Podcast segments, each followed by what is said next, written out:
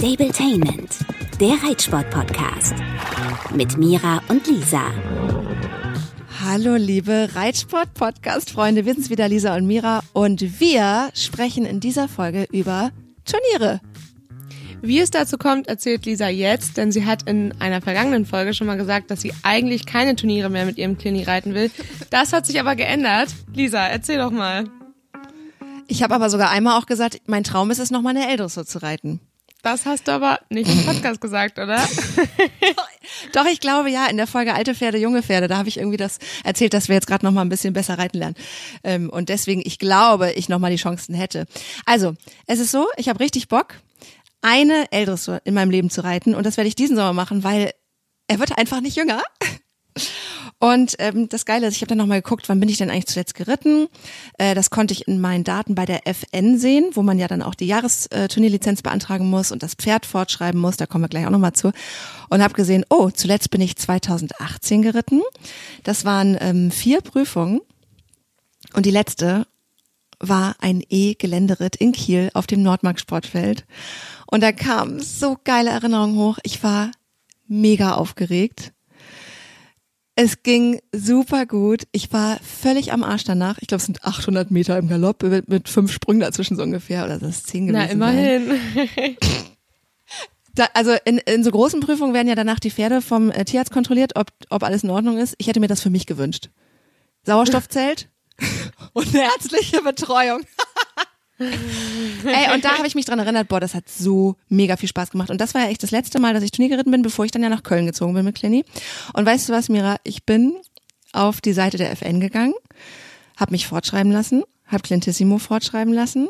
Das kostet äh, ja auch ganz schön viel Kohle, ne? Also so Jahresturnierlizenz irgendwie 28 Euro, Pferd fortschreiben 25. Genau, und kommt tatsächlich auch auf die Leistungsklasse drauf an, dann später, also für den Reiter. Aber ich glaube, da muss man sich dann ein bisschen genauer mit beschäftigen, wenn es soweit ist. Ist für dich teurer? Ja, tatsächlich. Wie viel genau weiß ich gerade nicht, aber ja. Komm doch einfach wieder in meine Leistungsklasse. LK6. Nee, LK5 habe ich jetzt sogar. Aber nur beantragt für Dressur, weil, weißt du, was ich jetzt gemacht habe? Ich habe noch mal ein E-Geländeritt genannt bei uns zu Hause Wirklich? auf dem Hof. Ja, und ich freue mich so drauf. Da steht sogar E-Vielseitigkeit. Ich weiß nicht, was das genau bedeutet, weil eigentlich heißt Vielseitigkeit ja, dass du dann Dressur und Springen auch hast, meine ich. Ähm, Stimmt, Und ja. hab's jetzt einfach mal genannt. Cool, Und- wann ist das? Das ist im August. Also Es kann sein, bald, liebe ja. Leute, wenn ihr diese Folge hier hört, dass es schon gewesen ist, weil wir im Moment noch so ein bisschen vorproduzieren.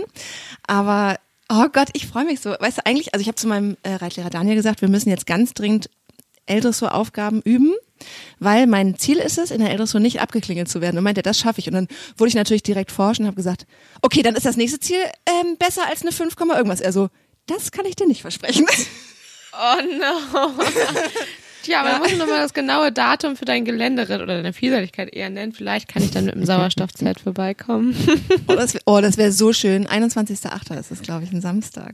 Ich merk's mir schon mal. Du hast wahrscheinlich eine S-Dressur an dem Tag. Ich habe da bisher nichts genannt. Das kann auch gerne so bleiben.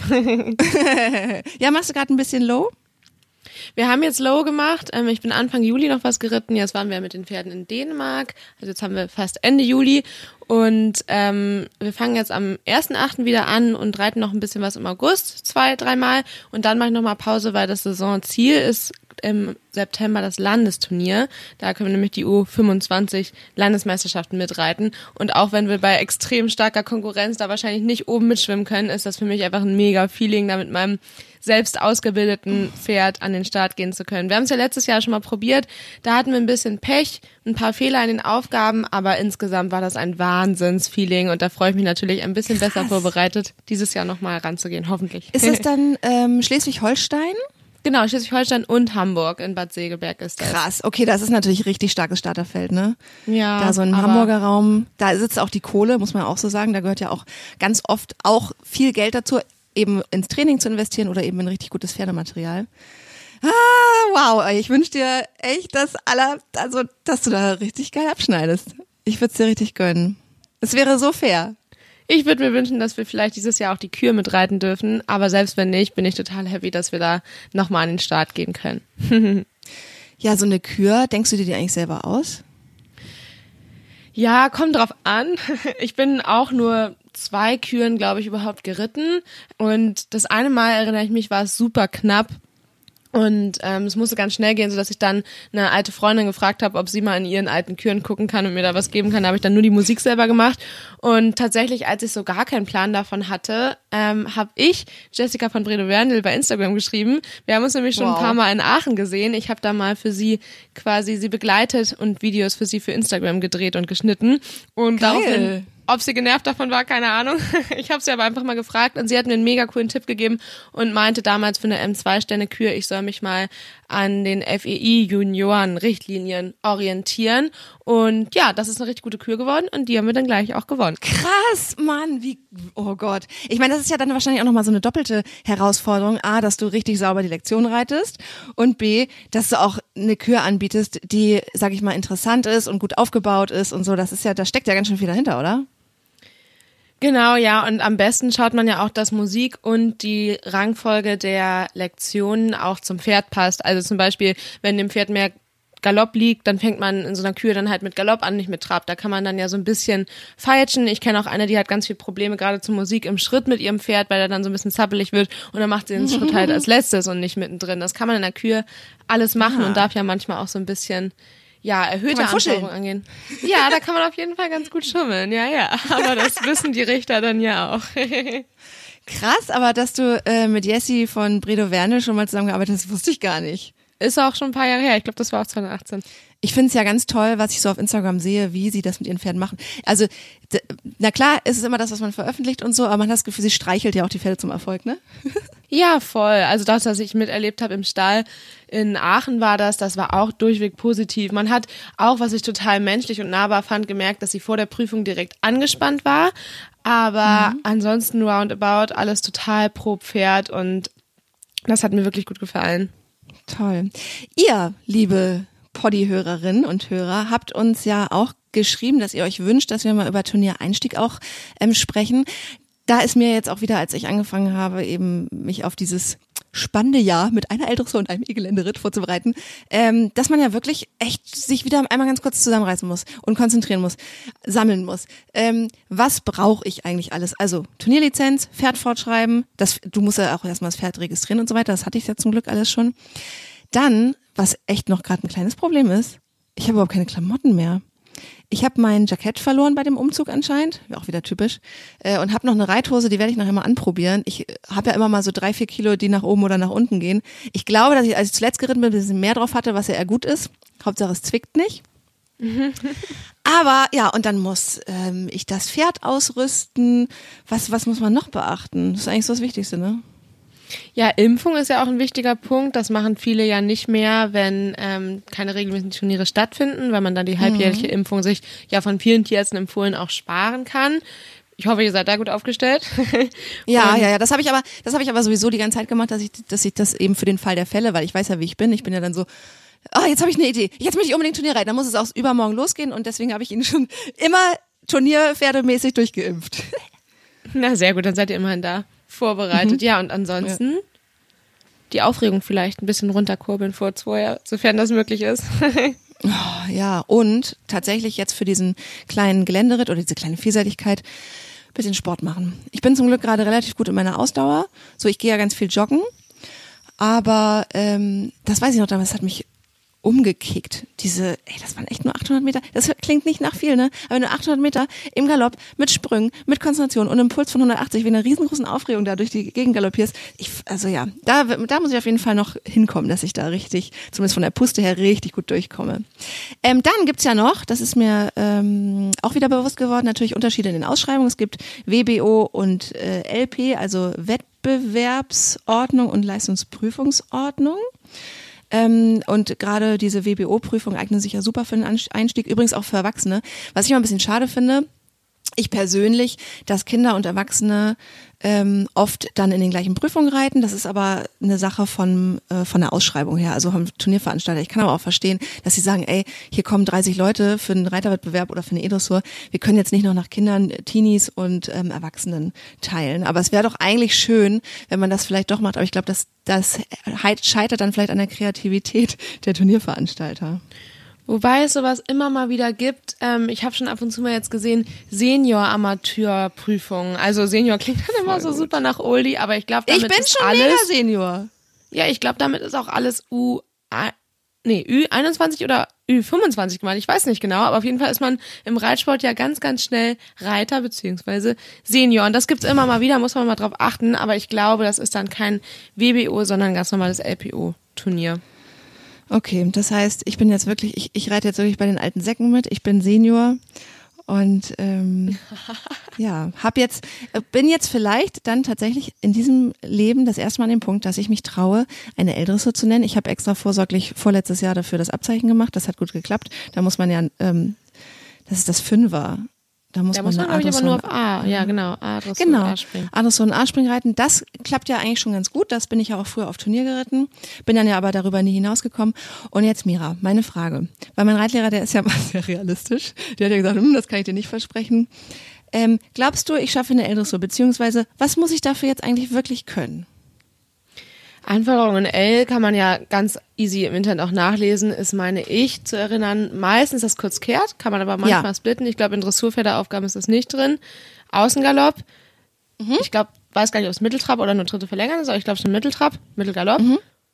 Das war's, oder? Ja, das geht eigentlich Manchmal schon. Rückwärts glaube ich. Ah, Rückwärtsrichten machen wir fast nie. Also in der, in, zu Hause im Training, Kurzkehrt machen wir auch fast nie, aber haben wir schon gemacht, das geht, wobei ich da immer noch nicht richtig verstanden habe, wie das Pferd genau treten muss, weil es soll ja nicht auf der Stelle sich sozusagen einmal rumdrehen, sondern es soll richtig treten, ne?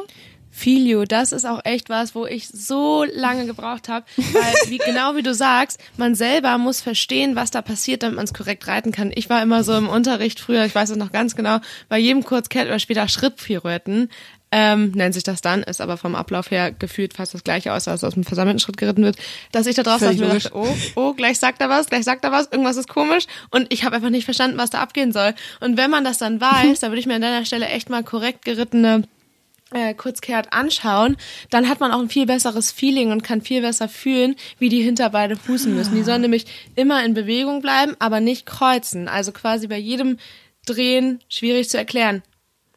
Genau, aber schaust dir auf jeden Fall mal an. Ja. Geilerweise hat Daniel, mein Reitlehrer, ist hier schon der Superstar im Podcast, hat genau das gleiche auch gesagt, weil also der lacht immer so ein bisschen, der schmunzelt, glaube ich. Ich glaube, der hat echt Spaß mit mir, weil ich immer sage, du, ich habe mir wieder was angeguckt, ich habe mir wieder ein Video angeguckt. Wir müssen das jetzt noch mal so und so üben und er so. Und dann meinte er so, ja, guck dir doch kurz erstmal noch mal ein paar Mal an und dann üben wir das und das fand ich echt so witzig, weil ja, so ist es. Ich muss es mir noch mal angucken. Ich muss es verstehen.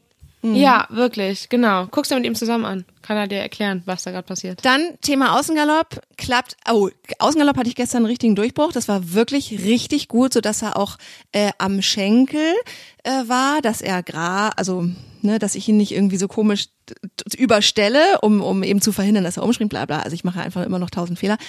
Und ähm, vor allem haben wir aufgehört, fliegende Wechsel zu üben. Ich habe ja hier in den letzten Podcast-Folgen immer mal erzählt, dass wir jetzt fliegende Wechsel können. Ist leider wieder schlechter geworden. Und er hat auch gesagt, ey, wenn du in den Eldressur reiten willst, wir lassen das jetzt mal. Der soll jetzt mal schön Außengalopp reiten und keine Wechsel springen.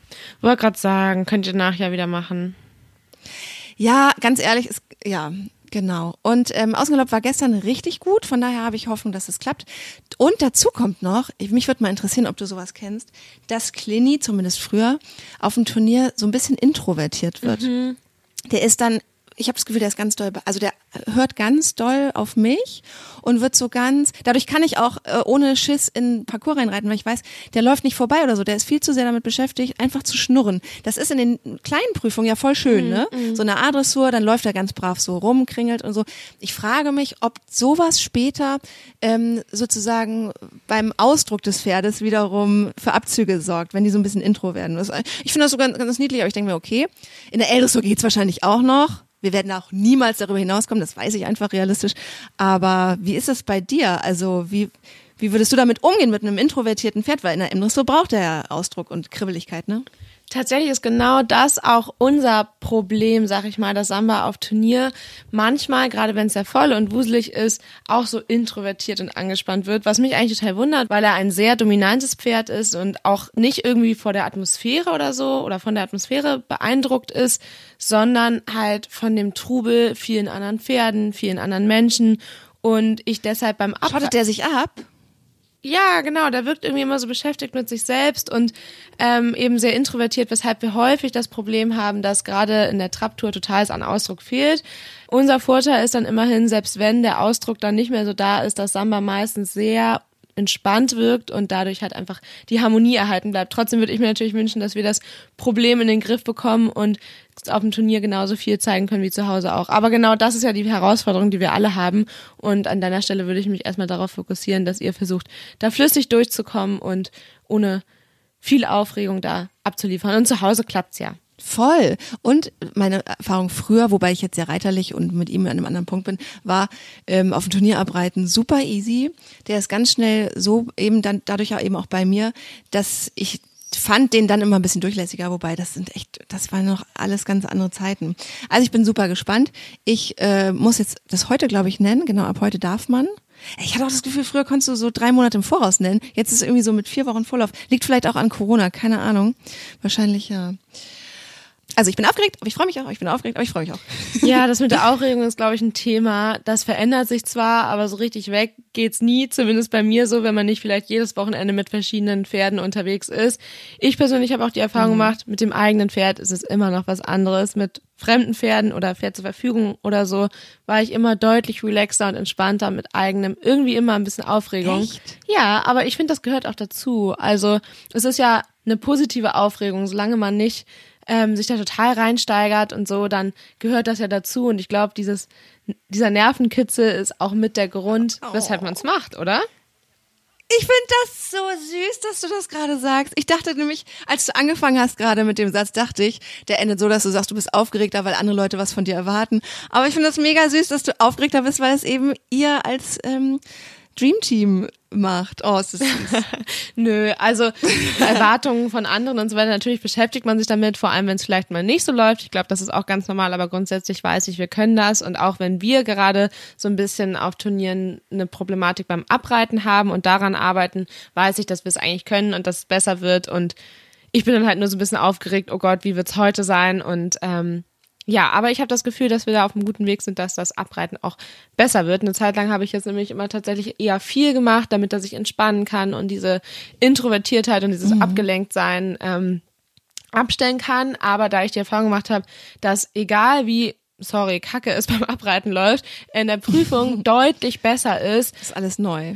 Habe ich mir einfach mhm. vorgenommen, ähm, in Zukunft einfach, wenn ich merke, okay, er ist angespannt oder so, dann reiten wir noch mehr Schritt und reiten aber grundsätzlich wenig ab und gehen dann einfach so in die Prüfung rein, weil schlechter wird's nicht, ähm, sondern im Zweifel immer eher besser und dann lieber weniger abreiten, weil es sowieso nichts bringt.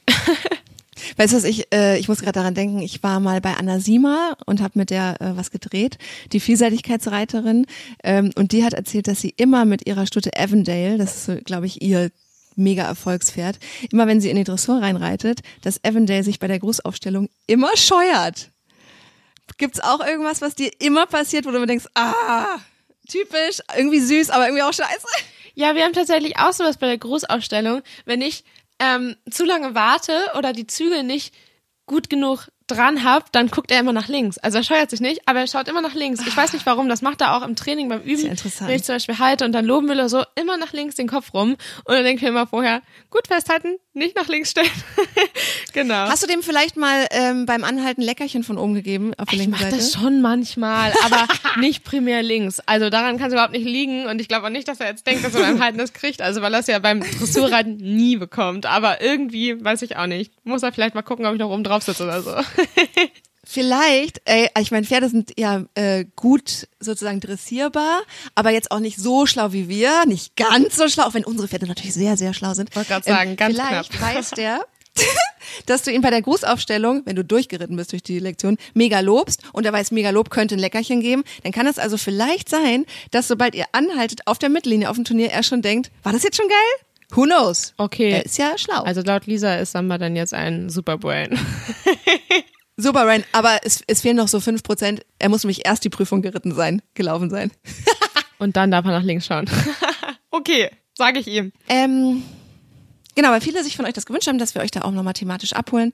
Ähm, vielleicht nochmal ganz kurz, wirklich für Leute, die gar nichts mit Turnierreiterei bisher zu tun gehabt haben, kurz mal einmal von E bis, sagen wir mal, bis S, weil es ja so die gängigen Anforderungen in Prüfungen, nee, wie sagt man das?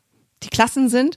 Einmal durchgehen, also E Einsteiger, A Anfänger, L leicht, M mittel, S schwer. Und jetzt sagt ihr alle, oh Lisa, voll aufgeregt, weil sie eine leichte Prüfung reitet. Ich finde, das ist ein bisschen irreführend teilweise.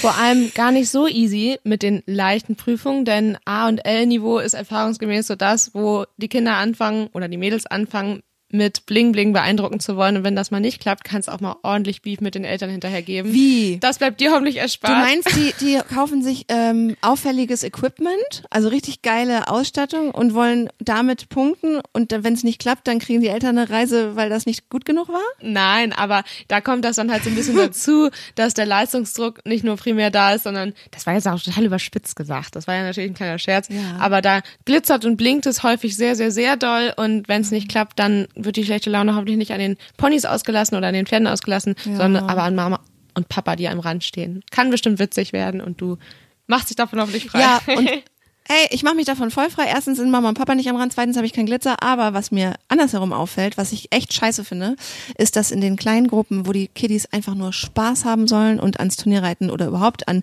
Wettbewerbe herangeführt werden sollen, in kleinsten Prüfungen, in Fürzügelwettbewerb oder E-Dressuren, dass die Eltern am Rand stehen und ihre Kinder anschreien, weil die so selber so unter Druck sind, dass jetzt die kleine Charlotte doch bitte jetzt mal anständig da oben drauf sitzen soll. Und da denke ich immer so, Leute, worum geht's denn hier? Klar, ähm, äh, will man natürlich, dass das Kind gewinnt oder gut hat ist, aber eigentlich will man doch am allermeisten, würde ich jetzt sagen, auch wenn ich keine Mutter bin, dass die Kinder Spaß haben und dass sie verstehen, dass wenn es nicht gut läuft, dass es auch in Ordnung ist, weil sie haben ein tolles Pony und sie hatten äh, Spaß in der Vorbereitung und das Mitmachen ist alles bla bla bla.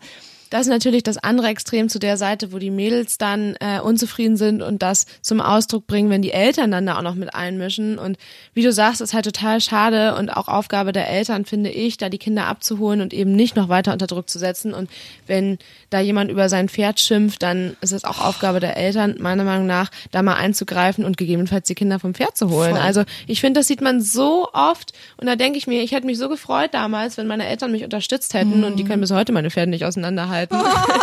ähm, wenn, wenn die da am Rand gestanden hätten und einfach mal gesagt hätten, hey, ich fand's ganz gut oder irgendwas und Ich bin stolz Ja, ich hätte mir ja. niemals rausgenommen, da genau da so gegen anzupöbeln. Aber ich glaube, das ist, wenn man da nicht nur erfolgsverwöhnt ist, sondern halt auch unterstützungsverwöhnt ist, Ja. ganz oft schwierig.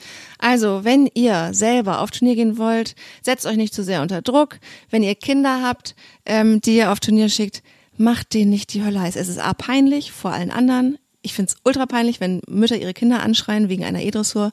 Und es versaut am Ende die Laune der Kinder und die lassen es, weil sie es eben noch nicht anders können, dem Alter oft an den Ponys aus, da wird geriegelt und gebufft. Und das ist echt scheiße. Was für ein sympathischer Abschluss. Ja, super sympathisch. Ich hoffe, ihr könnt verstehen, was wir meinen. Und ähm, für alle Späteinsteiger oder Neueinsteiger wie Lisa, ganz viel Erfolg, ganz viel Spaß. Lisa, du wirst bestimmt hier nochmal ein Update geben, wie es denn gelaufen ist. Voll. Mir bitte live, im Zweifel hier etwas später. Ja, ist auch geil. Ich will eine Eldris so nennen und reite in eine E-Vielseligkeit. Ich hoffe, dass es klappt. Bei mir kann ja immer noch die Arbeit dazwischen hauen, aber wir werden euch auf jeden Fall updaten. Ihr könnt das auch auf unserer Instagram-Seite sehen, at Stabletainment. Und ganz wichtig, wir würden uns super freuen, wenn euch dieser Podcast gefällt. Erzählt anderen davon, teilt das auch gerne und gebt uns vor allem fünf Sterne. Bei Apple. Also, bis zum nächsten Mal und viel Erfolg, Lisa. Stabletainment, der Reitsport-Podcast. Mit Mira und Lisa.